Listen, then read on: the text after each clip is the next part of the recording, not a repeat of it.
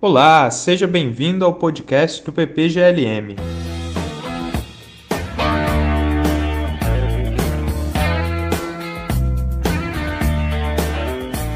No episódio de hoje, vamos conversar com Marco Silva, professor da Universidade Federal de Pernambuco, doutor em filosofia pela PUC Rio e atualmente editor-chefe da revista Perspectiva Filosófica.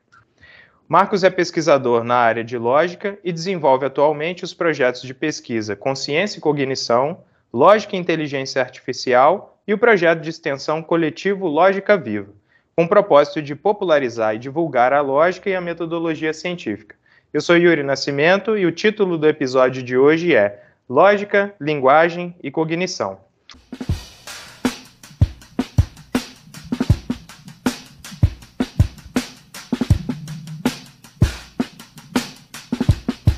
Primeiramente, Marcos, muito obrigado por aceitar o nosso convite. O nosso propósito hoje é tratar de alguns assuntos que permeiam a relação entre lógica, linguagem e cognição. Para começar, queremos falar um pouco sobre como a lógica, entendida como um campo de estudo das regras de raciocínio, regras essas que fazemos uso para tomar decisões a partir de premissas, como a lógica está relacionada com a nossa cognição por meio da linguagem. Nesse sentido, Marcos, como a lógica pode ser um instrumento interessante para melhor compreensão da realidade e da natureza da nossa racionalidade? Ok, poxa, é, muito obrigado, Yuri, muito obrigado, Felipe, muito obrigado, Tiago, toda a equipe do, do PPGLM, da UFRJ.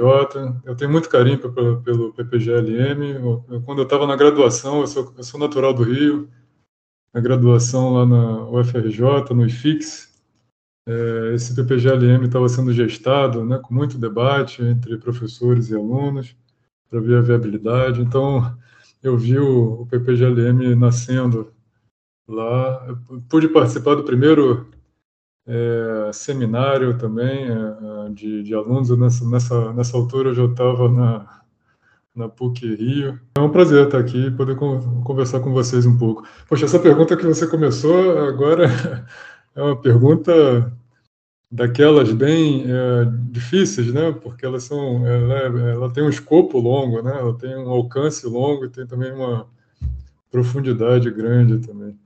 É, bem, eu, eu acredito, é, eu acho que eu sempre fui fascinado desde a minha graduação um problema em relação à natureza de, de princípios lógicos. Né?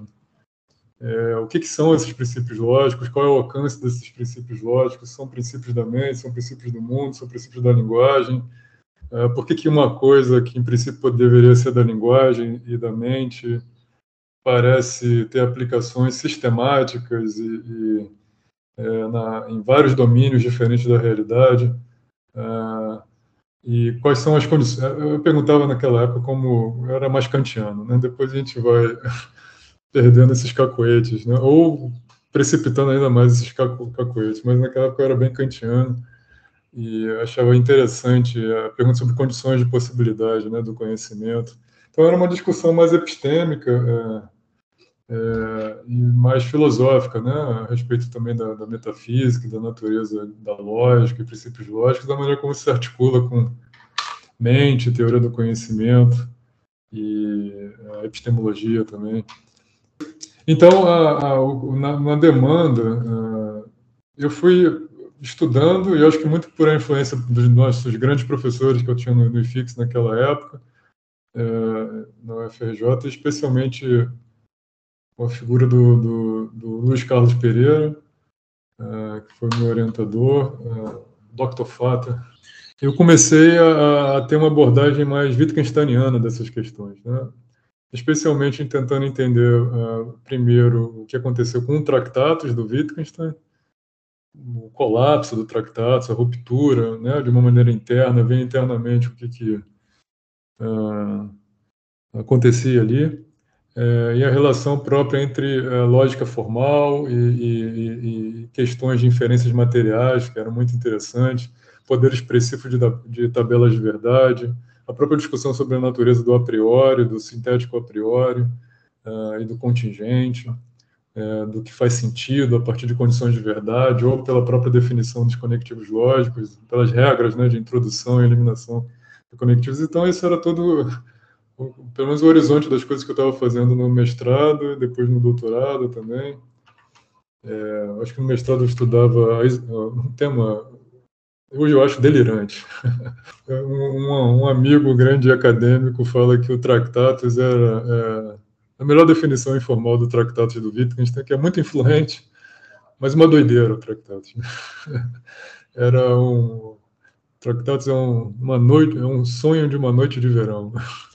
Então eu estava nessa noite de sonho de verão, né, naquela estudando a isomorfia, né, processos isomórficos entre domínios distintos, funções bionívocas, preservadoras, então, de propriedades e relações entre o domínio, entre o mundo e a linguagem, esse tipo de, pergunta. Eu não me, eu não faço mais esse tipo de de empreitada, assim. Minhas coisas acho que são mais pedestres agora, no, bom sentido. Acho que eu sou mais é, humilde. No... Se bem que não é tão humilde, porque a gente está estudando a natureza da lógica, então não é nada fácil responder o que significa uma inferência lógica, né? Abordar isso sem elementos mais metafóricos, assim. Mas então, depois do doutorado, a, a, a discussão sobre pluralismo lógico e a relação de, de é, do pluralismo lógico, a metafísica, a epistemologia e com correntes neopragmatistas, por exemplo, a do Brandon, né, do inferencialismo, expressivismo lógico do Robert Brandon, lá da escola de Pittsburgh, começaram a me interessar muito também, sobre uma abordagem antimetafísica, antirrepresentacional uh, uh, da lógica, uma tentativa de ter uma abordagem expressivista uh, da lógica, de alguns fenômenos da linguagem, também e eu conseguia coadunar, reorganizar vários tópicos da, da filosofia Wittgensteiniana também com isso, né? especialmente do segundo Wittgenstein, das investigações, e as discussões sobre deep disagreements, eh, de desacordos profundos entre litigantes de lógicas diferentes ou imagens de mundos diferentes, a partir do sobre a certeza de Wittgenstein. Então, esse é basicamente agora o meu, meu projeto né, de, de, de pesquisa. E, e isso está gerando bons frutos, né? Uma boa notícia é que, uh, poxa, no meio dessa pindaíba que a gente está vivendo, uh, né, de muito arroxo financeiro para pesquisa em geral, específica para áreas humanas, mas específica ainda para filosofia, é, a gente tem uma equipe aqui no Recife. Eu gosto de trabalhar com os alunos como, como uma equipe. É, esse projeto nosso é, discutindo né, expressivismo lógico do Brandon, a partir sobre a certeza do Wittgenstein, com tópicos sobre revisão da lógica, né, com a pluralidade de lógica, tentando entender o nosso meio contemporâneo, com as, com as é, conexões com normatividade, conexões com a racionalidade com, e com ciências cognitivas também. A gente já tem quatro bolsistas de, de, de PIBIC, né? então é uma nova geração de graduandos. Fico muito, muito contente, feliz em ter jovens brilhantes comigo desenvolvendo trabalhos, eu podendo usar minha experiência para ajudá-los. A gente também tem bolsistas é, e mestrados dedicados a entender essa pergunta que não é nada fácil, né? Que, aliás, é a pergunta que você fez e eu acabei não respondendo. Eu, até porque eu não tenho uma resposta para isso. É muito mais um projeto de pesquisa, né? talvez um projeto de uma vida, né? porque é uma, uma questão muito robusta sobre a natureza da lógica, a possibilidade de revisão da lógica. Acho que para a gente de fato, enfrentar isso, é, a gente vai falar sobre metafísica, a gente vai falar sobre linguagem, a gente vai falar sobre ciência cognitiva, sim, porque eu acho que tem que ser uma pesquisa é, empiricamente informada também, não completamente naturalizada, mas é, com diálogo com ciências empíricas, eu acho é, é, fundamental na filosofia contemporânea. Também a gente vai falar sobre epistemologia, filosofia da linguagem, e aí você começa a ver que fica muito complexo. Aí você tem que ter uma equipe para fazer, falar, né? Filosofia da mente. É, então começa a delegar para esses é, jovens brilhantes. Então esses são os meus interesses: é abordar a natureza da lógica nesse fenômeno da racionalidade e da normatividade, usando é, alguns elementos do que eu chamo vagamente de, de, de corrente neopragmatista. Não estou interessado lá em Peirce, uh, em Dewey. Aliás, Dewey eu estou bem interessado também, uh, mais menos. Uh, Peirce, Dewey e James, mas é pegando esses autores que enfatizam o uso, a pragmática, enfatizam, digamos, as práticas humanas, enfatizam, digamos, o quanto linguagem e, e lógica são debitárias né, de práticas humanas, muitas vezes têm vaguezas, ambiguidades, são históricas, sociais, e tentar entender os limites também dessa tipo de abordagem. Então a gente pega Wittgenstein, Brandon, alguns elementos de, de, de Quine, né, quando a gente trata mais de tem reverberações e consequências em filosofia política. A gente também pode trazer o Rorty e outros autores para para baila, para discussão nesse projeto de vida, né?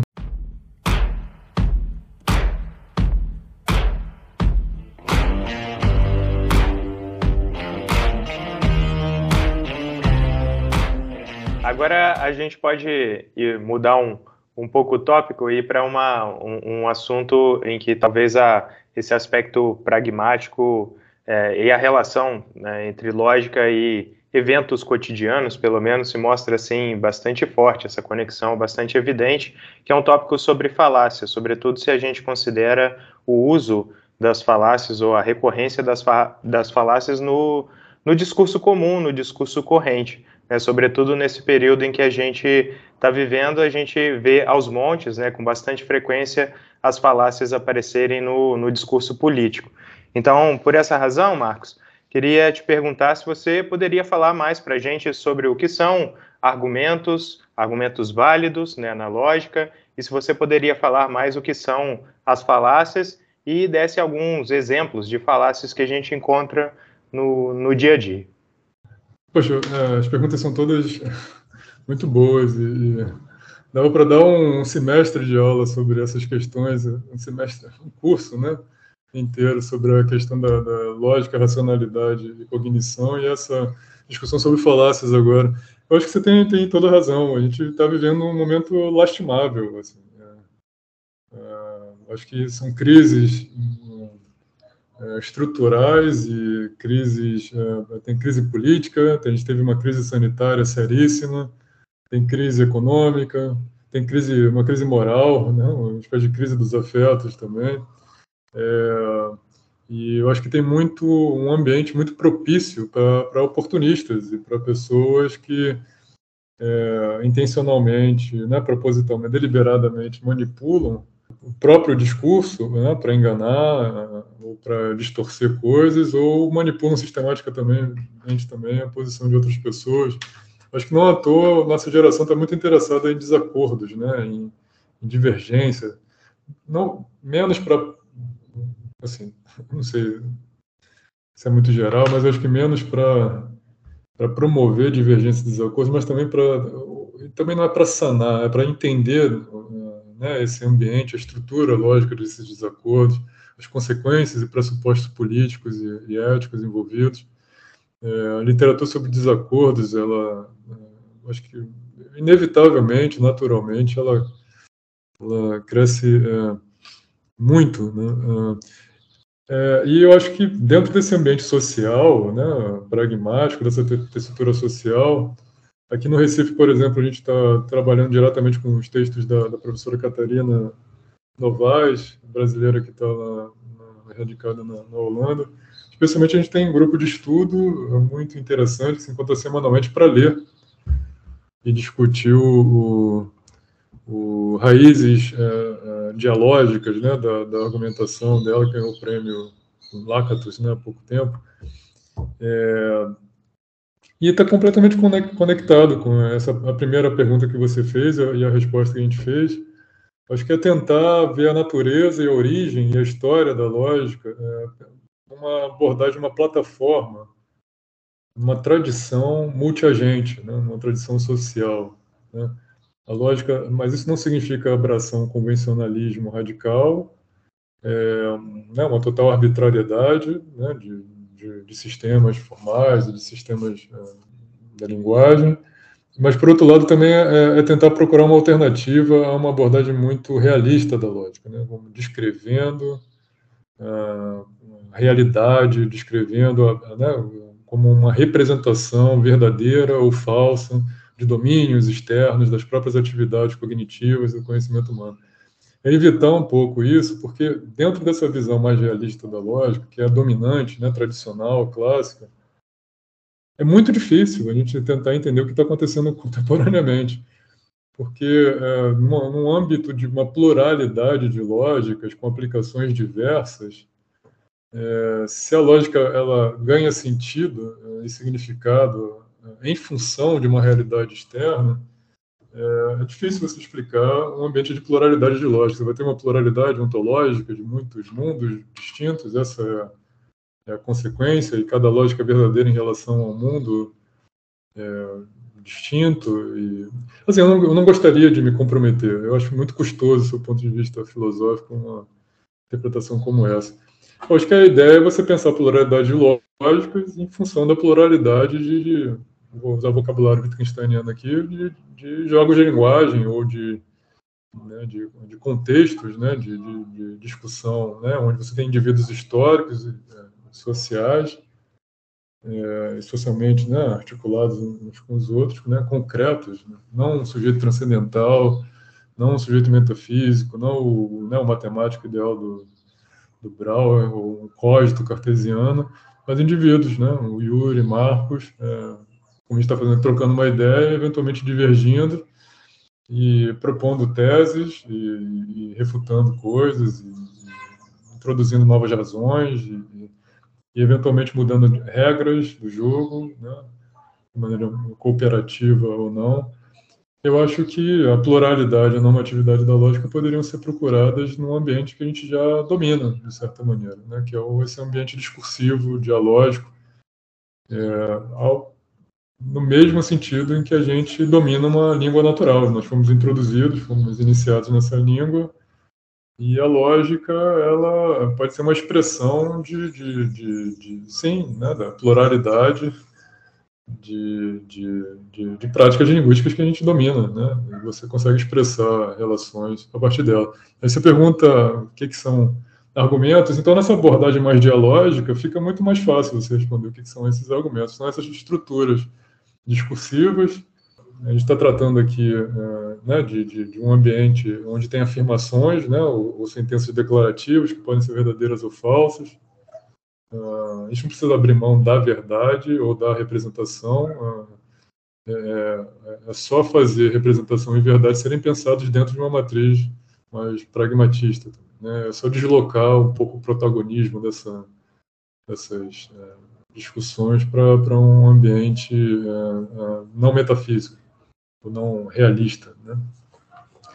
É, então, nessas trocas uh, argumentativas, você tem, digamos, teses, é, o que pode ser representado como uma, uma conclusão de um argumento, né, o que você defende, e as razões para você defender essa conclusão. Essas, essas razões elas podem ser emuladas, né, representadas, expressadas é, canonicamente em forma de premissas de um argumento. Né? Então, você parte de algumas razões que justificam e deveriam dar suporte, né, apoiar a, a verdade da conclusão. Ou seja, a conclusão ela deveria se apoiar né, é, na, na, nas premissas. Isso significa quanto melhor for apoiada pelas premissas, mais forte é o argumento. Né? É, e no caso, digamos, no caso limite, você tem os argumentos formalmente válidos. É, sob um ponto de vista mais de teoria dos modelos, você pode pensar que é, esses argumentos especiais, em função da estrutura ou da forma, é, a suposição que as premissas sejam verdadeiras nos compromete com a verdade das premissas. Né? Em todas as situações onde as premissas são verdadeiras, a conclusão também é verdadeira. Se nessas situações onde as premissas são verdadeiras, a conclusão puder ser falsa, argumento inválido. Né? Então você tem uma abordagem que pode ser uma abordagem mais de teoria dos modelos, pensando em termos de modelo, né, né, uma espécie de conjunto, uma interpretação que torna as premissas verdadeiras juntas e checar o que acontece com a conclusão. Né? Uh, naquele modelo, ou você pode ter uma abordagem que a gente está perseguindo aqui no Recife, influenciada pelo pra, pragmatismo, né, pragmatismo do, do, Brandon, que é pensar é, inferencialmente, né, que uh, é, o compromisso com as premissas nos compromete com a conclusão. Né? É pensar em termos, a linguagem, a lógica em termos de compromissos, autorizações e proibições, trazendo um vocabulário mais normativo e deontológico do que propriamente representacional, epistêmico, né? é, e realista para pensar argumentos válidos. Né? Então, você tem o mesmo fenômeno de validade, você pode pensar de maneiras distintas. Isso que é fascinante né, na filosofia. Você pode ter tradições distintas dando explicações com consequências filosóficas interessantes para fenômenos, os mesmos fenômenos filosóficos. Né? Mas eu acho que um, um estudo crítico, é, assim, eu, eu, sou muito, é, é, muito, eu acho que eu sempre tive essa uma visão, acho que mais pragmática, desde a graduação, só eu não, não sabia disso. Eu acho que a melhor, assim, eu posso estar falando besteira, tem muita gente que não concorda com isso e tal, mas eu acho que a melhor maneira de você introduzir alguém em filosofia é introduzir por pensamento crítico. Acho que, ou por lógica informal. Eu, meus cursos de introdução à filosofia, eu, eu não sou experi muito experiente, aliás, pouco, sou jovem ainda, apesar das rugas e ficando careca também.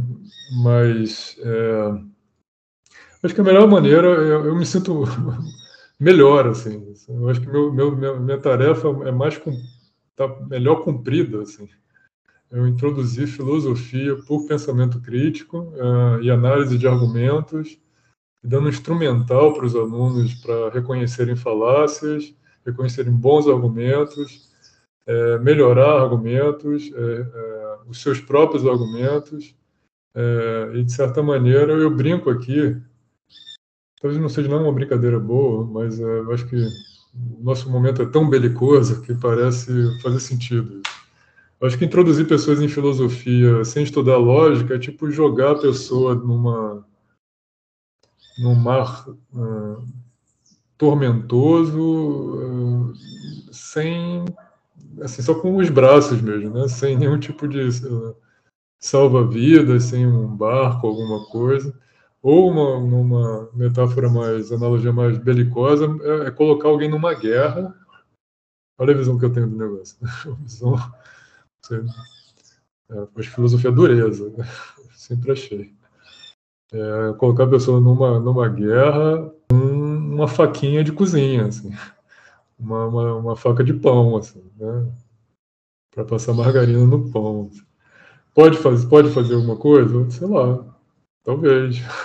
Mas eu acho que a pessoa deveria estar melhor instrumentalizada. Uh, é, para com mais consciência, mais lucidez do, do que pode ser feito, para analisar quais são os argumentos dados, o que, que são, o que, que é falado a partir do que, antes de entrar numa coisa como essa. Assim. Então, eu me sinto, Marcos, eu, CPF, desempenhando melhor meu trabalho, eventualmente, quando eu pego essas disciplinas de introdução à filosofia para jovens, introduzir como pensamento crítico de lógica informal. Acho que depois disso, que seria uma espécie de lógica zero, lógica menos um, aí vai para o mundo, meu filho.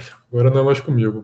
Claro que pode né, desenvolver com lógica e outras áreas, mas que depois a pessoa pode estudar estética, ética, sabendo o que, que são argumentos, sabendo organizar argumentos, o que é uma premissa, o que é uma conclusão, o que é refutar, o que é objetar. Né? Por que, que um argumento, não é só, ah, eu acho, mas tentar entender de onde é que está a fraqueza ou a força de alguns argumentos tal. Eu acho que é fundamental, eu acho que é o meu papel como professor de filosofia, acho que é melhor aproveitado para cursos de introdução, né? Óbvio que outros cursos eu, a gente avança em outros, outros termos, né?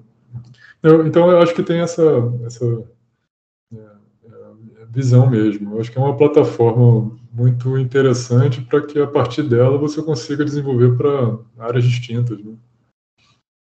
Sim, nesse caso, é, essa introdução pela lógica informal, pelo que parece, há, assim, consigo ver pelo menos duas vantagens, né, Marcos? Por um lado, você tem consegue é, é, é, extrair dos alunos ou usar como material a própria vivência que os alunos têm, né, a, a, esse material, digamos assim, bruto da vida das pessoas, a experiência cotidiana, o tipo de debate que a pessoa eventualmente encontra no dia a dia. Isso seria né, uma maneira de conectar o aluno com a, a realidade, né, pensar sobre a realidade que ele está que ele está vivendo, e por outro lado, esse aluno, ao, ao ser introduzido, ele acaba é, sendo introduzida ao próprio modo dialógico, né, de, de, em que a filosofia se constitui, os argumentos é, se contrapõem, então ela acaba aprendendo, entre aspas, assim, a linguagem, esse, esse tipo de linguajar ou esse tipo de, de, dinâmica é, filosófica, né.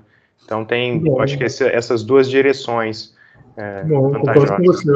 Acho que tem, acho que tem esses, esses dois elementos que você fala. Eu, eu, sim, eu concordo. Eu, eu introduziria outros também. Eu acho que eu acho assim, eu não concordo. Eu acho um bom português um tiro no pé você introduzir filosofia para jovens. É, acho que nossos, nossos jovens hoje, né, com, com acesso né, à informação de maneira tão rápida que pode ter agora a partir de história da filosofia ou, ou doxografia, né, que é basicamente apresentar opiniões de, de, de, pessoas ao longo da história, com frequência são pensadores brancos, europeus e, e de, extremamente privilegiados, desse cânone né, no qual a gente está metido.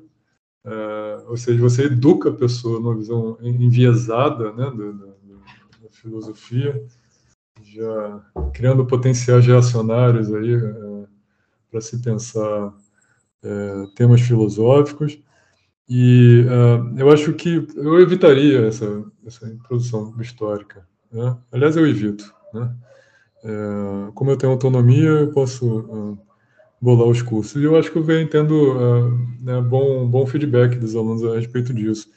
E o termo que eu falei agora, eu acho que essa é a introdução por lógica, eventualmente lógica informal. Claro que né, sendo um bom, né, tendo bons professores, um bom professor ele tem sensibilidade para também trazer problemas filosóficos robustos, sem massacrar o aluno com história da filosofia, quem falou o quê, no momento qual, em qual parágrafo, em qual versículo, esse tipo de, de, de coisa. É, trazer problemas da filosofia também para esse pensamento, pensamento crítico, né? Tratar sobre generalizações, causa e efeito, argumentos por analogia, relações com, com ciências, filosofia da ciência e temas da linguagem, é, teoria do conhecimento, a gente consegue habilmente fazer isso sem ter que falar nomes de filósofos, por exemplo, e fazer aluno ficar decorando é, citações e, e, tal. Eu acho que a gente traz autonomia intelectual para o aluno. Né? Você, ele não vai estar comigo o tempo todo e ele pode encontrar a história da filosofia num clique na Wikipedia, muito fácil fazer é, isso. Mas da autonomia intelectual do aluno a partir do, do desse instrumental, lógico, é, eu acho é, interessante. E lembrar que a gente está, alunos de introdução estão sendo é, literalmente introduzidos, né, iniciados, né, na, não só na filosofia, mas na vida acadêmica. Eu acho que muito do, do, do problema, um, muito dos problemas que a gente encontra contemporaneamente na nossa esfera pública vem de uma má educação é, lógica e, e, e, e, científica, né? Falta maturidade intelectual também, né? De ouvir crítica, de se posicionar de maneira crítica, mais respeitosa, né? De não fazer a posição do. Ah, aliás, você perguntou sobre falácias, né? Falácia do espantalho, né? Não fazer o, a posição do seu adversário ou da pessoa com quem você não concorda um, uma caricatura, né? Que seja simplesmente fácil, mais fácil para você é, passar por cima da pessoa, né? É, então a gente vê muito isso, né? Você né, falta de respeito por quem você não, não concorda, né, por várias razões, e vai para o ataque ou para a distorção, né, da posição da outra pessoa, né? Você é, conter um pouco a sua posição doxástica, né? Ou a sua atitude doxástica em relação a uma posição da outra pessoa, né? Não rejeitar ou aceitar, concordar, discordar logo de cara, mas tentar pegar um pouco mais sobre o conteúdo, né? E a coisa mais prima facie para tentar ver quais são as consequências, né? Qual é a conclusão que você se tira daquilo, razões. Acho que é um processo de educação, um processo de educação intelectual muito importante e falta, né? Por exemplo, não atacar a pessoa, né? Não é, sem entrar no mérito do argumento da pessoa, né, que é o, a falácia do ad hominem, né, contra a pessoa, né? Você não entra no mérito da pessoa e vai atacar moralmente, né? É, o caráter da pessoa em função de coisas que ela que ela fez com, com né, esse, uma visão muito judgmental, né? Muito é, judiciosa, né? Do, do, do, que a pessoa faz ou deixa de fazer. Então tem muitos uh, ah, argumentos interessantes uh, que a gente pode uh, munir nossos alunos, né? não ridicularizar a posição do adversário também, né? não apelar para força, né? Verdade, a força do argumento e o argumento da força também, fazer uma distinção. Então, de certa maneira, intuitivamente, algumas pessoas já têm esse, eh, essa. Pô, tem alguma coisa errada nisso. É interessante eh, a pessoa saber o que está acontecendo, né? E poder se defender a partir disso, né? E eu acho isso muito especial, cara. Acho que é um projeto de emancipação de pessoas. Né? Eu acho que nós, professores, a gente, tá no, no, no, a gente não está vendendo informação. É, também eu acho que a gente também não está descobrindo a verdade sobre coisas, mas a gente está emancipando pessoas. Eu acho que é a maneira como eu ajudando a gerar autonomia intelectual. Né? Então, é a maneira como eu eu tendo a ver o que, o que eu tô, a gente está fazendo hoje. Né? Tá ótimo. Professor, agora avançando né, na nossa conversa, eu gostaria agora de abordar um outro tópico, ainda né, no, no, no escopo da relação entre linguagem e cognição, num autor que você né, fez menção há pouco, que é o Wittgenstein. Então, para o Wittgenstein, esse, essa interseção entre esses dois temas, linguagem e cognição, é um tópico é, privilegiado de investigação. E aí, aproveitando né, esse, é, é, esse pano de fundo teórico do Wittgenstein, nós gostaríamos de saber, à luz da sua filosofia, como a gente pode esclarecer melhor os conceitos de contradição e contrariedade. Eu acho que esses temas eu, eu já tratei de maneira mais é, detida, né? Na, é porque eu estava conversando com você, Yuri, que o meu, meu currículo está desatualizado, meu Lattes, né? Tá, meus projetos de pesquisa estão, eu tenho que fazer minha tarefa de casa direitinho e organizar o negócio, mas uh, acho que falta tempo e, e saco, né, para ficar mexendo em, em, em. Mas veja, é, é, várias perguntas muito boas, né? Eu já, eu já pregressamente, eu já me uh, uh, estudei mais, né? eu já me debrucei mais, já examinei mais, já me dediquei mais, me devotei mais a entender o fenômeno da, do significado. Né? Acho que o que é o significado é uma pergunta filosófica muito interessante, em geral, e também especificamente em filosofia da, da linguagem. Né? Eh, como é que nossas expressões linguísticas ganham significado? Né? É, ah, então você tem várias respostas possíveis na, na, na história da filosofia. Acho que uma, uma, resposta talvez parece trivialmente verdadeira, isso é muito legal na filosofia, que coisas que parecem ser trivialmente verdadeiras podem ser falsas, né? Você estuda paradoxo e sabe bem é, o, que, que, o que acontece, né? Que o que parece ser trivialmente verdadeiro, em verdade, é necessariamente falso. Assim. Ah, então, veja, tem várias respostas para isso. Talvez uma resposta trivial para isso seja, bem, o significado das nossas expressões é a representação, né? O, são as coisas que são representadas, ou a referência, a designação a essas coisas, né? Elas ganham significado em função de estarem por, né? De substituírem coisas no nosso discurso, né? É, vou chamar, por falta de uma palavra melhor, de uma postura referencialista, né? É, eu acho que alguns autores, o Wittgenstein também autor como esse, tentam pensar uma abordagem diferente, né? que o significado da, de, das nossas expressões linguísticas não é dada pela referência a coisas. Em verdade, a referência às coisas, eu não estou falando que não existe, mas e não é importante. Certamente é importante, mas a referência ela é debitária, ela deveria ser pensada em termos é, a referência em vários contextos ela simplesmente indetermina se não tiver ou ela é inescrutável, né? É, se você não tiver um contexto bem determinado, um pano de fundo né, determinado. Ah, então, a ideia é que um significado de uma palavra, por exemplo, é, não é a referência às coisas, mas é o, o domínio do uso né, ah, dessa palavra em nossas práticas linguísticas. Então, você entendeu uma palavra não porque você entendeu a referência da palavra, mas você entende uma palavra porque você sabe usar a palavra. Então, a gente sai de uma dimensão de, de um domínio epistêmico, de, de é, verdade ou falsidade, condições de verdade, representação, e entra num domínio uh, de know-how, né, de competências, de habilidades, do que a gente sabe, saber como fazer algumas coisas. Né?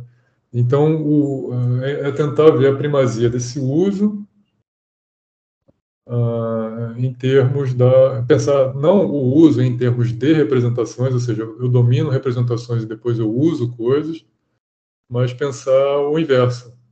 Eu tenho representações com sentido, né, com significado e eventualmente com condições de verdade, com condições de satisfação, porque eu domino usos, né?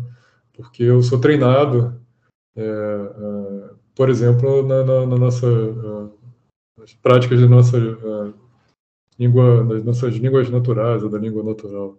Né? Então, é uma abordagem, ao invés de ser de baixo para cima, é de, de cima para baixo porque de baixo para cima seria, né, a gente tem as palavras que se referem ao mundo, dessas palavras nós fazemos afirmações, podem ser verdadeiras ou falsas, e a partir disso nós raciocinamos, né, de maneira teórica e prática. É, mas o peso semântico estaria nessas palavras que se referem a coisas. Né? Na abordagem, eu acho que mais é, inferencialista, não referencialista, mas inferencialista, a gente começa de cima para baixo.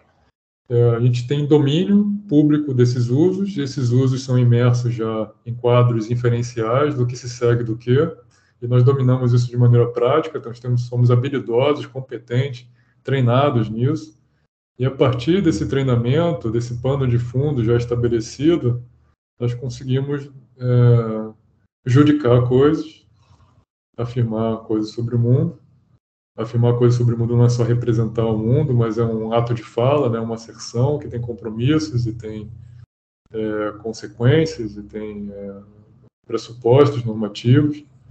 E a partir disso, a gente consegue também é, delimitar a, a, referência de coisas, né, a maneira como nós designamos coisas no mundo. Então, é uma abordagem, a gente pode chamar de descendente. Eu acho que isso não é só Wittgenstein, eu acho que tem vários autores que defendem coisas uh, próximas uh, a isso, né? Uh, especialmente na tradição da escola de Pittsburgh, né? do, do Brandon, Sellers, McDowell também. Então é a primazia do uso né? e das nossas práticas em relação a isso. É o fenômeno da contradição e da contrariedade. Ele também vai aparecer assim duas partes. A minha primeira parte mais pessoal, da minha trajetória, digamos, intelectual, vou dizer assim, parece pomposa a mas né, do, do, do, que eu já fiz e, é, e o que eu faço. Uma das coisas que eu faço, eu, eu tenho vários interesses. É, estudando a história da filosofia, especialmente o, o, desenvolvimento da filosofia do Wittgenstein, né, que é um grande autor do século XX, muito influente, não não necessariamente correto, né? né? É, mas influente para burro e muito interessante. É, a gente não precisa concordar com tudo que não, o autor, nem com, nem com a forma, nem com o método, nem com o conteúdo. Você não precisa né, comprar, passar um cheque em branco, né, comprar o pacote inteiro. Mas tem várias coisas muito é, interessantes e influentes é que eu acho que o colapso do, do Tractatus é, vai evidenciar essa distinção que a gente já tocou, né, entre validade formal e raciocínios que são materialmente corretos. Né? É, que é o, eu já me dediquei bastante a isso. O famoso problema das cores, né, o ponto do campo visual não pode ser azul, logo não é vermelho. Isso parece ser uma coisa trivialmente verdadeira, mas saber qual é o, a, a, natureza dessa verdade, se é uma verdade necessária, não é uma coisa fácil. Assim. Se é um sintético a priori, se é uma proposição contingente, se é uma proposição necessária, se é a priori de fato. E eu acho que esse tipo de afirmação ela embaralha o Tractatus do Wittgenstein, né? porque a única explicação de necessidade lógica que ele tinha na época era a tautologia. Né? Mas isso não é uma tautologia. Né? A exclusão de cores não é uma tautologia formal. Né? Tem um elemento de um sistema conceitualmente organizado com é, quadro inferencial, né? se a minha camisa é totalmente azul, ela não é totalmente vermelha, ela não é totalmente amarela, ela não é totalmente preta, e tem toda, um, digamos, uma organização conceitual, né, com suas inferências né, de compatibilidade e incompatibilidade, e aí entra a questão da, eu, eu, o que eu defendi, a questão da diferença entre contradição e contrariedade. Eu acho que isso também não é uma discussão só do, que eu não vejo só em Wittgenstein, mas é uma discussão filosófica muito interessante. O que, que significa negar alguma coisa? Né? Isso também é uma pergunta inteira fascinante. O que, que é a negação? Né? A negação, o que, que significa cancelar, é, negar alguma coisa? Cancelar é, é o quê?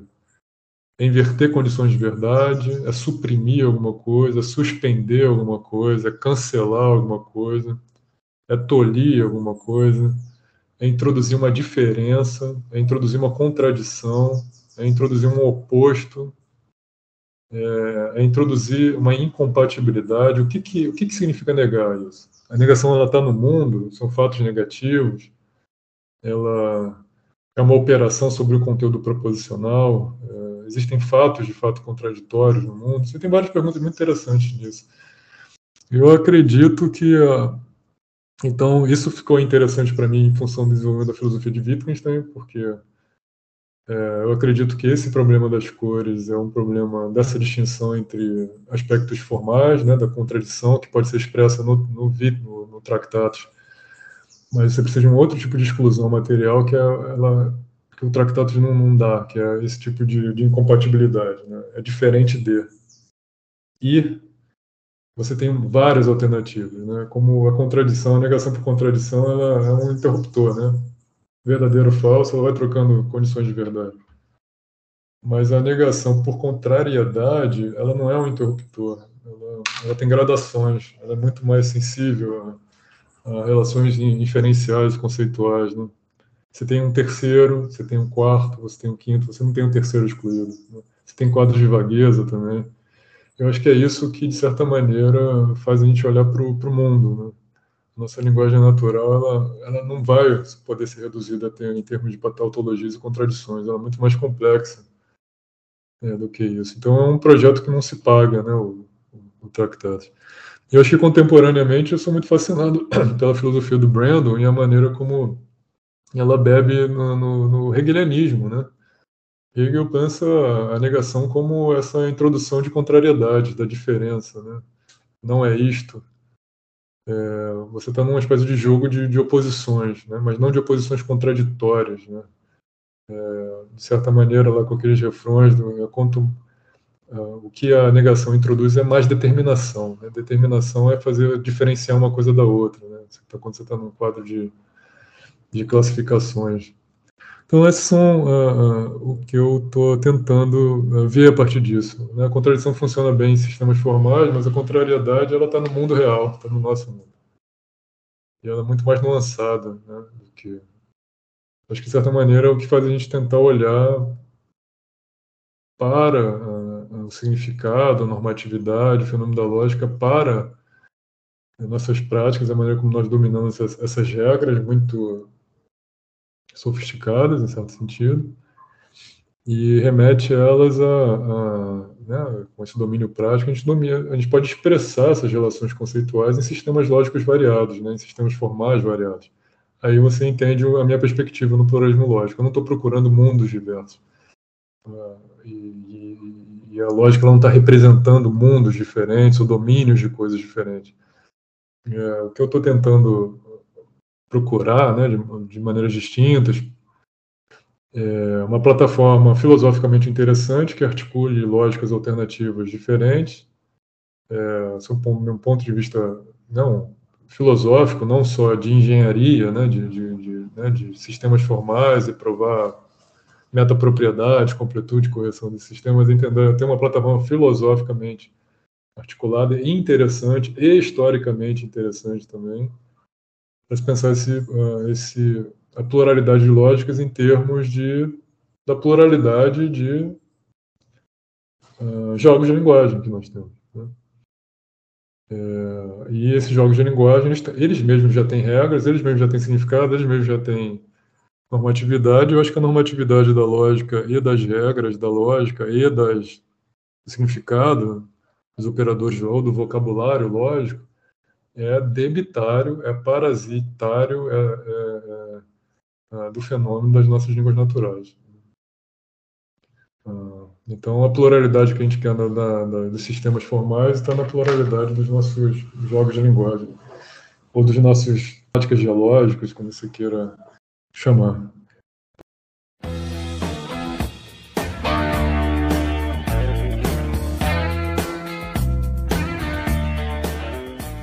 Marcos, eu queria até aproveitar o, o ensejo e, e resgatar um, um, um, conceito né, que você apresentou na primeira parte da resposta, que é sobre essa semântica é, inferencialista. E aí eu queria saber de você se ela pode descrever, por exemplo, se essa, essa concepção ela ajuda a descrever o processo de aquisição é, da linguagem natural, como, por exemplo, no parte, por parte das crianças. É, com, conforme os seres humanos naturalmente aprendem a linguagem, um adulto aprende uma, uma linguagem natural, né, uma língua estrangeira, e é, se, né, se isso é possível, se também essa, essa abordagem ela poderia ser, digamos assim, é, é cientificamente embasada ou, ou, se valer de determinados dados que a gente tem a respeito da aquisição da linguagem para poder é, corroborar essa, essa proposta é, filosófica. Rapaz, hoje se eu fizesse uma outra graduação, pudesse estudar mais, a universidade é danada para dar cargos de gestão para gente, pra gente né, coordenação de não sei do que, coordena chefe de não sei de onde e muito edital, e tem que ficar muito atento para essas coisas, até porque tem vários alunos que dependem do negócio. Mas se eu tivesse mais tempo, eu brinco aqui no Recife que eu ia estudar primatologia, estudar psicologia do desenvolvimento, é, é, esse tipo de, de, de, coisa. Eu acho que uma abordagem mais naturalizada e, e empiricamente informada também a respeito do, do desenvolvimento nosso, não como uh, sujeitos transcendentais, mas como organismos. Né? Eu sou muito interessado também nessa abordagem da cognição corporificada, do nativismo, é, que também é neopragmatista, que também tem né, resquícios né, e influências do, do ou o debate, né, da Wittgensteiniana é muito compatível com essa abordagem mais é. Então, acho que você está tá, tá, tá correto. Acho que muito na história da filosofia, o que fascinava pessoas que estudavam, que fazia a lógica ou a matemática serem paradigmas né, para as outras ciências, era né, a prioricidade, a universalidade, é, a temporalidade, né, ser absolutamente verdadeira, trazer o máximo de segurança, é, ser completamente a priori, racional. Acho que basicamente todos esses predicados que eu, que eu falei agora para você são sistematicamente desafiados, né? A prioricidade, universalidade, neutralidade, é, ser a verdade absoluta, segurança epistêmica, né? na possibilidade de não, não revisão, é, né? o atemporal, esse tipo de coisa que metafísicos gostam. Bem, a, a, e a, então muito nesse paradigma, né, né de se botar o método né, matemático para se avançar em outras ciências também, nesse espécie de fetichização né, da aritmética é, e de métodos né, geométricos também, que acontece na história da filosofia. O interessante é notar que a, o que a gente estava tentando entender, em certo sentido, é como um matemático pensa. Né? Especialmente como um matemático chega nas verdades absolutas ou universais ou, inquestionáveis, indubitáveis, não é isso? É, como que como, acontece o intelecto do matemático? A gente não está pensando no matemático como um indivíduo, né, um histórico social, um organismo. Está pensando como né, um intelecto, um intelecto que alcança, não é essa palavra que a gente, as verdades ou um intelecto que penetra na realidade, né? com toda essa acepção meio psicanalítica também, muito interessante, essa penetração na, na realidade, necessidade de penetrar na realidade. E, uh, mas acho que o que isso acontece contemporaneamente, uh, várias né, tradições, é claro que a metafísica está sendo reabilitada, pelo menos em filosofia analítica, de maneira muito forte. É, é, mas uma tradição, digamos, pragmatista, neopragmatista, é você não entender não é entender o que como é que o matemático alcança a verdade, né? Ou como o matemático raciocina, mas é entender como a criança aprende, como a criança pré-linguística, por exemplo, ela é introduzida é, em práticas regradas. Isso é uma pergunta fascinante. E é uma pergunta, de certa maneira, assimilacionista, porque é tentar pensar a linguagem é, como algo da nossa história natural, né? como né, o Wittgenstein nas investigações já, já havia sugerido. Né? A linguagem não deveria ser pensada como uma capacidade humana muito diferente de andar, de comer, de dormir. Né? É, que também foi né, selecionada por várias pressões ambientais e na própria dinâmica com, com outros seres e tem uma importância evolutiva é, também. Então acho que é uma visão que pode ser naturalizada e normatizada, no sentido que você quer entender como uma criança pré-linguística é introduzida. Né? Ela não é introduzida porque ela explica, se você explica alguma coisa para ela. Ela não é introduzida porque ela se convenceu da verdade de uma tese ela não é introduzida porque ela alcançou intelectualmente uma forma platônica, ou aprendeu a forma é, por intelecção de objetos concretos no mundo. Não é isso. Isso tudo parece ser muito próprio de, eventualmente, eventualmente, assim, né? se você quiser argumentar um negócio desse, que me parece meio quixotesco, desculpa a palavra, é, para adultos, né? Parece que o paradigma são adultos com uh, falantes, né, competentes de uma língua natural, que estão né, já com, com, todas as suas capacidades cognitivas, já uh, alcançando esse, esse, conhecimento pensado dessa maneira. Mas com crianças é fascinante, né? Aí tem todos esses elementos. A criança primeiro tem que aprender a confiar antes de duvidar. Ela, a criança por exemplo, no Sobre a Certeza, Wittgenstein diz isso muito claro, né? Ela não pergunta o que é um livro, ela não pergunta o que é uma mesa, ela não pergunta o que é uma cadeira. Ela simplesmente brinca com o livro, sobe na cadeira, pula na mesa. Então tem um aspecto de, vou usar um vocabulário heideggeriano, de, de lida, né? Lida absorvida no, no mundo, né? De, de, elementos práticos, um mundo que é fascinante. É, e eu acho que isso é naturalizável. Né? Você pode tentar entender, né, digamos, as pressões ambientais e evolutivamente, né, filogeneticamente, como que ocorre esse elemento ontogenético da criança aprender, né, em algum momento, ser introduzido numa linguagem. Né? Então, isso não é um fenômeno de você traduzir uma língua na outra. Né? Não é isso. Porque a criança não tem, digamos, um mentalês anterior para depois aprender, a, digamos, línguas públicas. Né? Acho que tem elementos né, é, de normatividade, inclusive natural. Se você procurar primatas, né, filogeneticamente muito próximos da gente, eles também têm elementos normativos de. A ideia, me dá, me dá algum elemento natural de proibição, de autorizações, de compromissos, eu acho que já tem um fenômeno de racionalidade aí. Eu acho que esse é o bootstrapping, eu acho que esse é o lugar de onde a gente pode. É a plataforma de, de, de lançamento. Se me der isso, eu acredito que a gente consegue explicar a linguagem e também explicar fenômenos da lógica. É, nesse, nesse elemento, digamos, mais é, primitivo. Então, não seria uma diferença de, de categoria, mas de gradações de, de diversificação e de complexidade, dado pressões ambientais, sociais e culturais distintas.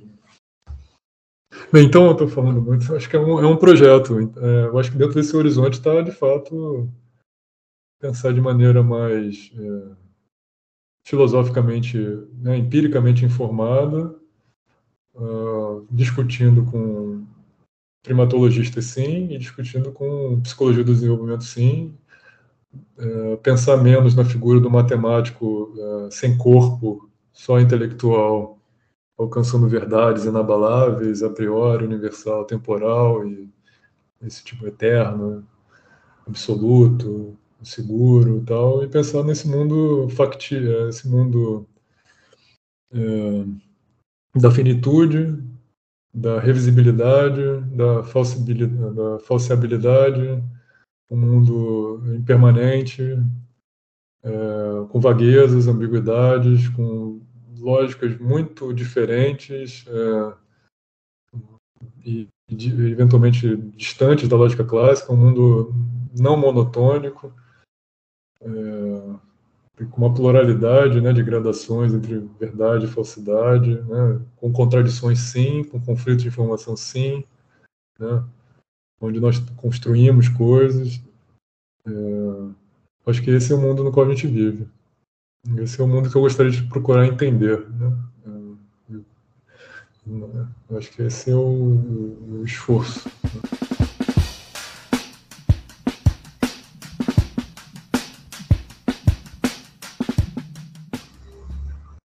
Muito, muito interessante, professor. Isso é, é, bacana porque permite a filosofia parece ter uma relação com outras com outras ciências, né? A gente tem uma visão talvez muito mais integrada da, da, da realidade, porque você deve, faria é, recurso à biologia, né, à linguística, à própria filosofia, então permite assim a gente ter o, o, um foco é, maior, né, um escopo maior de investigação. Pois é, e o que fica fascinante, eu concordo com o que você diz, é, o que fica mais fascinante é que é muito duro fazer isso sozinho. Então a própria figura do, do, do acho que tem vários vícios, né? Entender como o matemático pensa, né? Esse matemático é, não corporado, né? Não histórico, não social. É, e isso desemboca numa visão extremamente individualista também da, da, da, filosofia, né?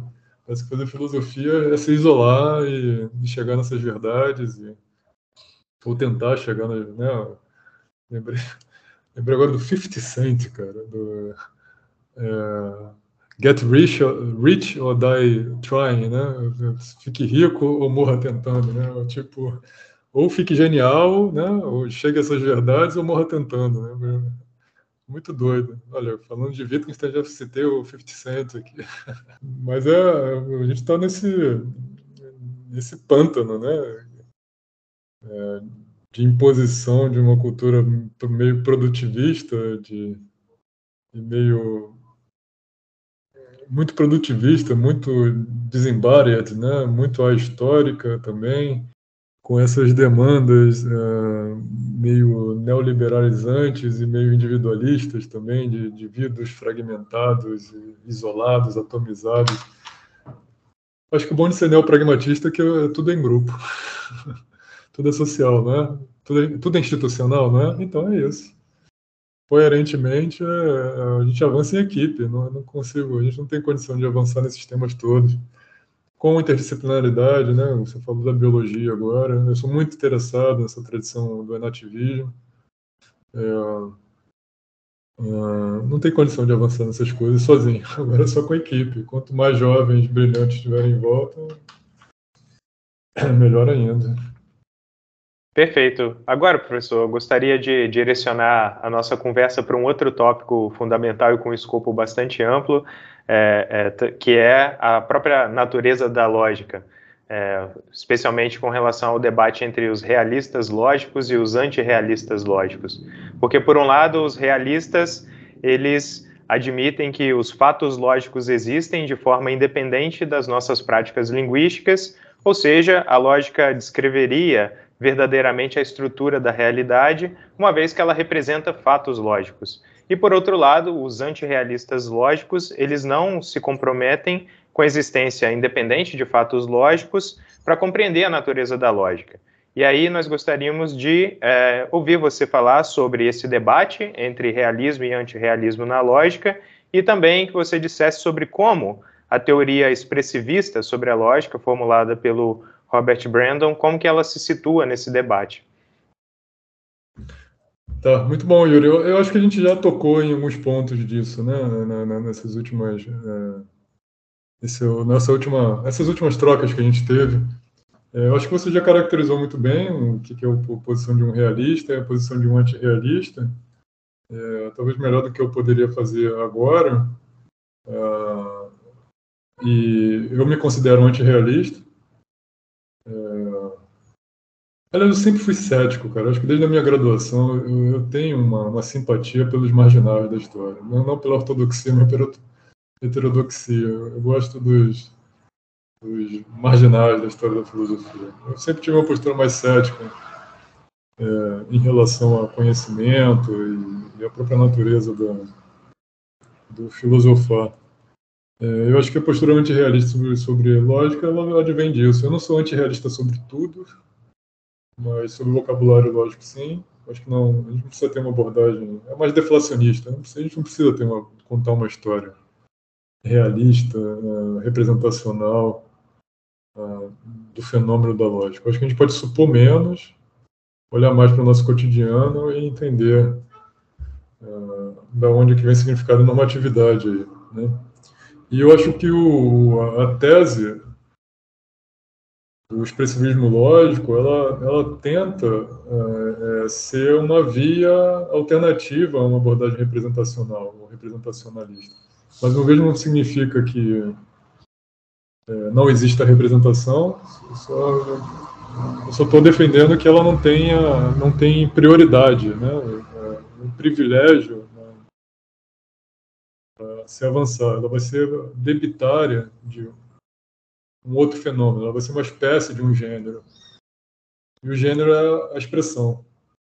A metáfora que o, Brandon usa é, da racionalidade expressivista é que uh, você pensa, que é a metáfora que o Roth usa também, você pode pensar a racionalidade como um grande espelho e ela vai ser tão melhor quanto melhor ou mais fidedignamente ela apresenta a realidade externa uh, sem distorções.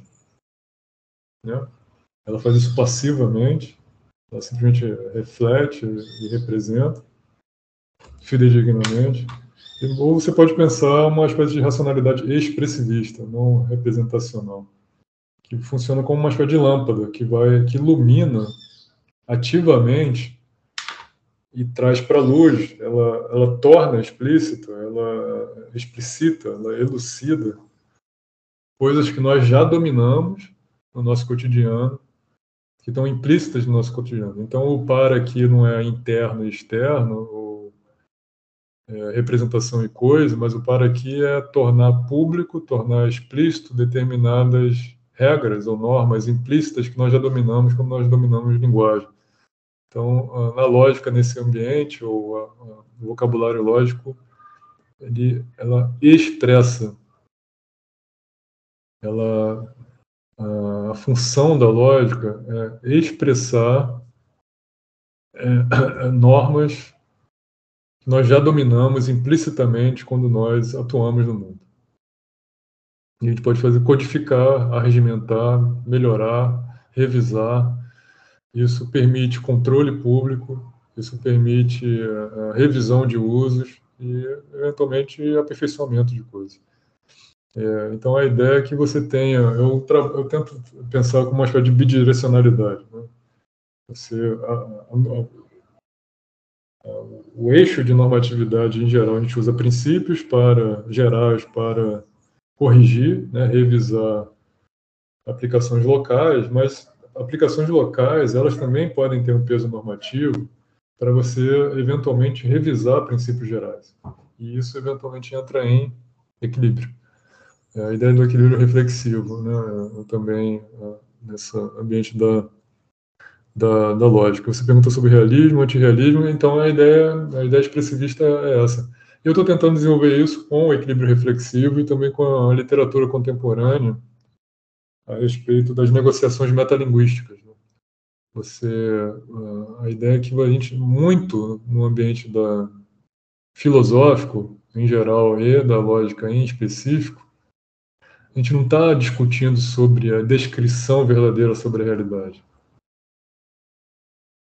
A gente está discutindo, sim, mas sobre o uso adequado de determinadas expressões linguísticas. Então, a gente vai negociar na linguagem sobre a linguagem.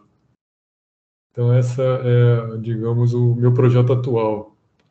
É usar essa literatura em ética e estética sobre acordos metalinguísticos na lógica.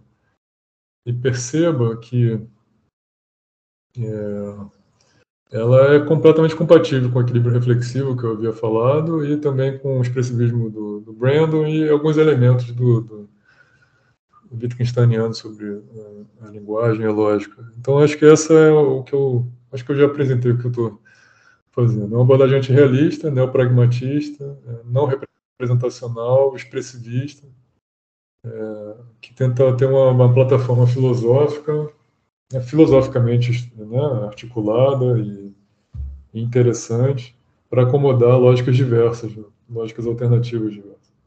Uhum. Perfeito, Marcos. Agora, para finalizar, o último tópico para a nossa conversa, a relação entre lógica e inteligência artificial. Nós gostaríamos de saber quais abordagens você destacaria é, ser relevantes pro, no diálogo entre essas duas áreas, entre lógica e inteligência artificial, e é, é, abordagens que interessam, né, que sejam interessantes do ponto de vista filosófico. A própria filosofia poderia explorar mais.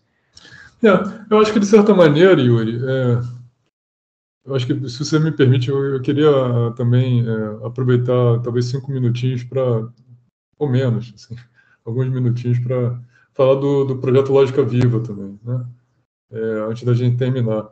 Sobre o, o ponto do, do é, esse ponto mais filosófico que você apresentou agora, bem, é, tem muito o que falar né, de filosofia das ciências cognitivas, mas é, a minha proposta, acho que já ela é completamente articulada com o que eu já falei antes, ela é coerente um pouco. É basicamente pensar essa plataforma do inferencialismo, né?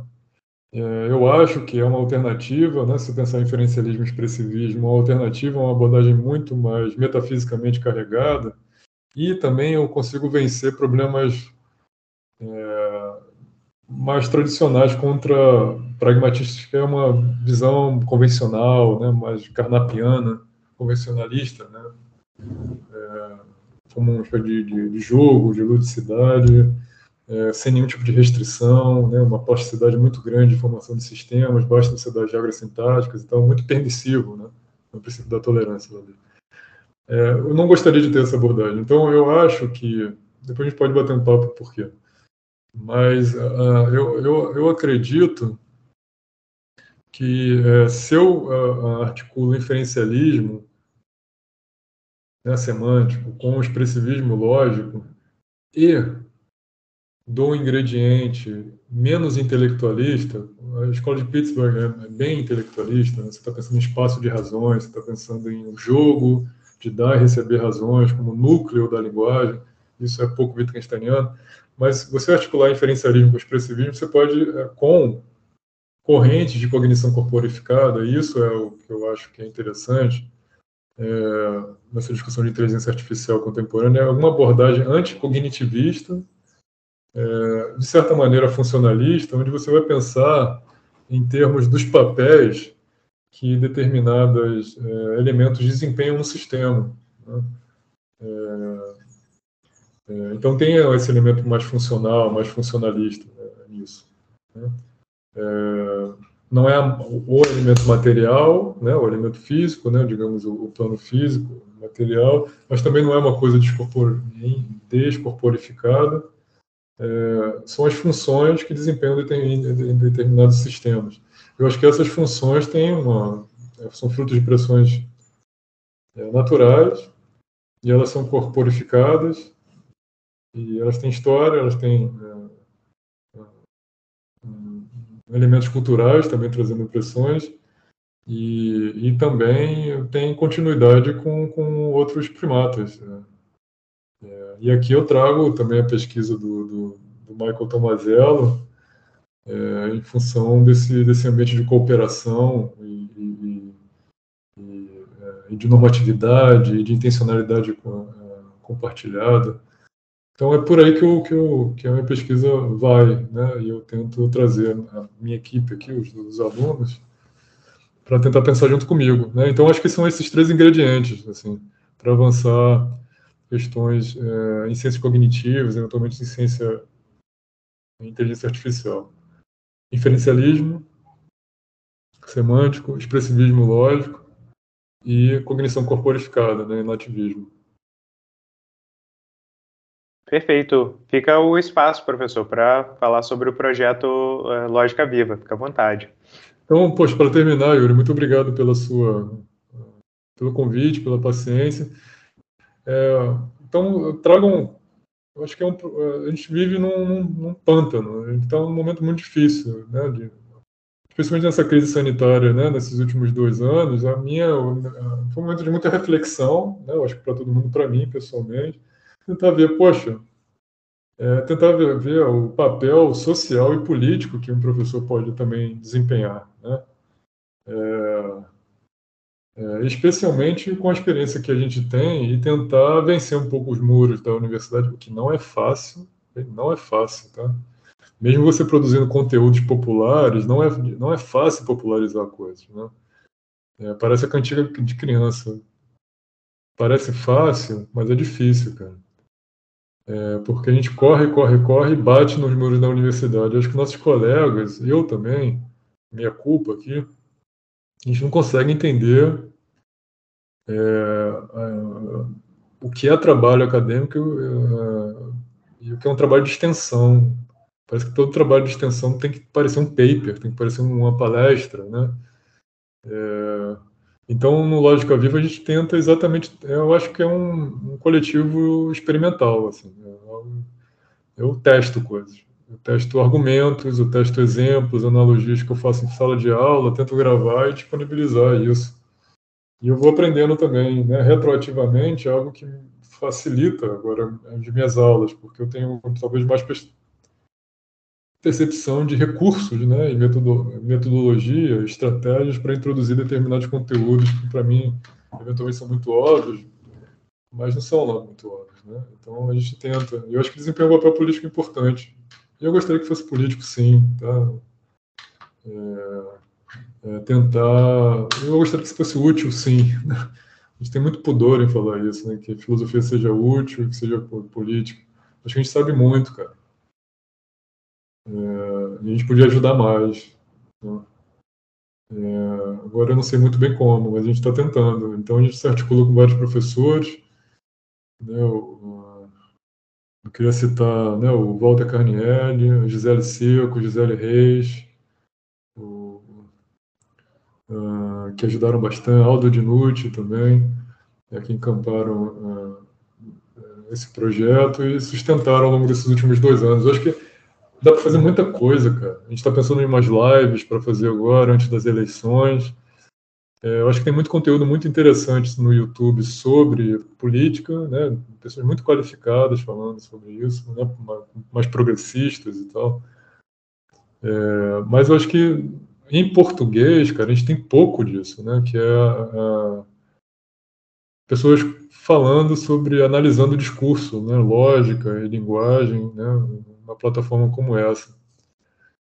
É, eu me ressento de ter mais alunos, acho que deveria ter mais alunos né, interagindo com a gente. Para rede social não é um negócio fácil de lidar. E eu acho que, poxa, é, Yuri, é, paz, a bola está quicando na nossa frente, tá? Tem que chutar pro gol, cara. Alguém tem que chutar essa bola. E se a gente não chutar, cara, outra pessoa vai chutar. Talvez essa pessoa que vai chutar, ela talvez não tenha competência para fazer isso. E talvez, o que acontece com frequência, você sabe disso, eu sei disso, tem pessoas de mau caráter, né? Que podem manipular coisas, né? É, e, e, e, educar mal uma geração de jovens, né? Tem demanda, tem demanda para isso. Só que a gente está, é, a gente não está enxergando isso e isso tem consequências políticas. A gente tem aí uma geração de pessoas que foram educadas no, filosoficamente numa tradição extremamente conservadora e reacionária de pensar filosofia. É, através do YouTube. A gente usou muito pouco isso. Né? Redes sociais e e, é, mas as consequências são, são duras, né? A gente sabe do que a gente está falando. A gente perdeu uma geração, cara. Agora é uma luta para uma nova geração. Uma disputa, né? De, de narrativas, né?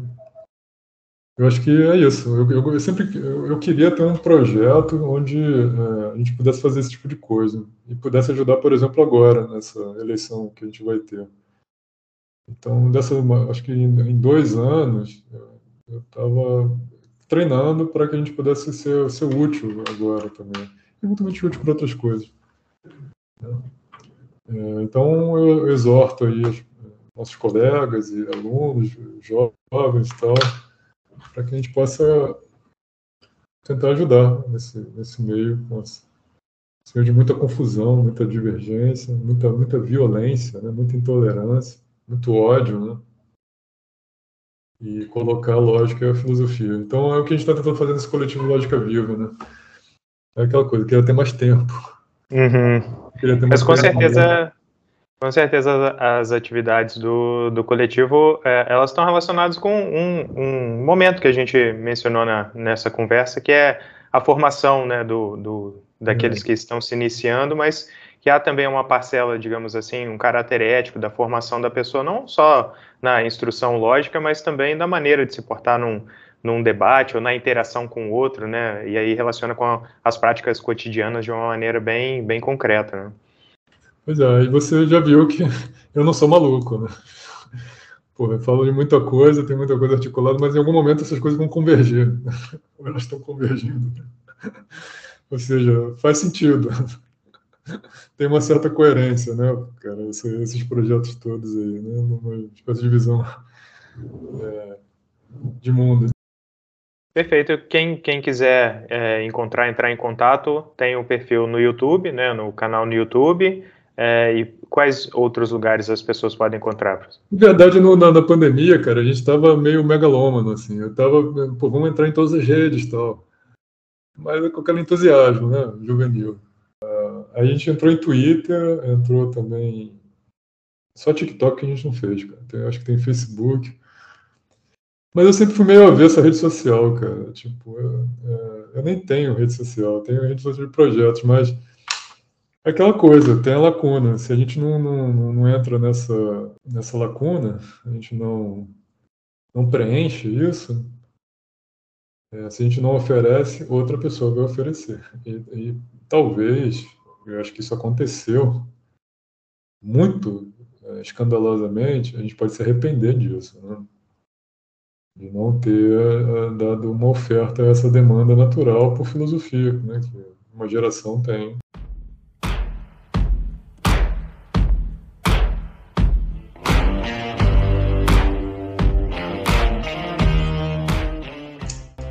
Tá ótimo. Então, professor, muito obrigado pela entrevista, pela nossa conversa. Também queremos agradecer a você que nos ouviu pela sua audiência. Pedimos que compartilhe esse episódio com os amigos e nos acompanhe nas redes sociais, porque assim você ficará por dentro de todas as nossas atividades, todos os nossos eventos. Claro, continue acompanhando os próximos episódios do podcast do PPGLM. Muito obrigado.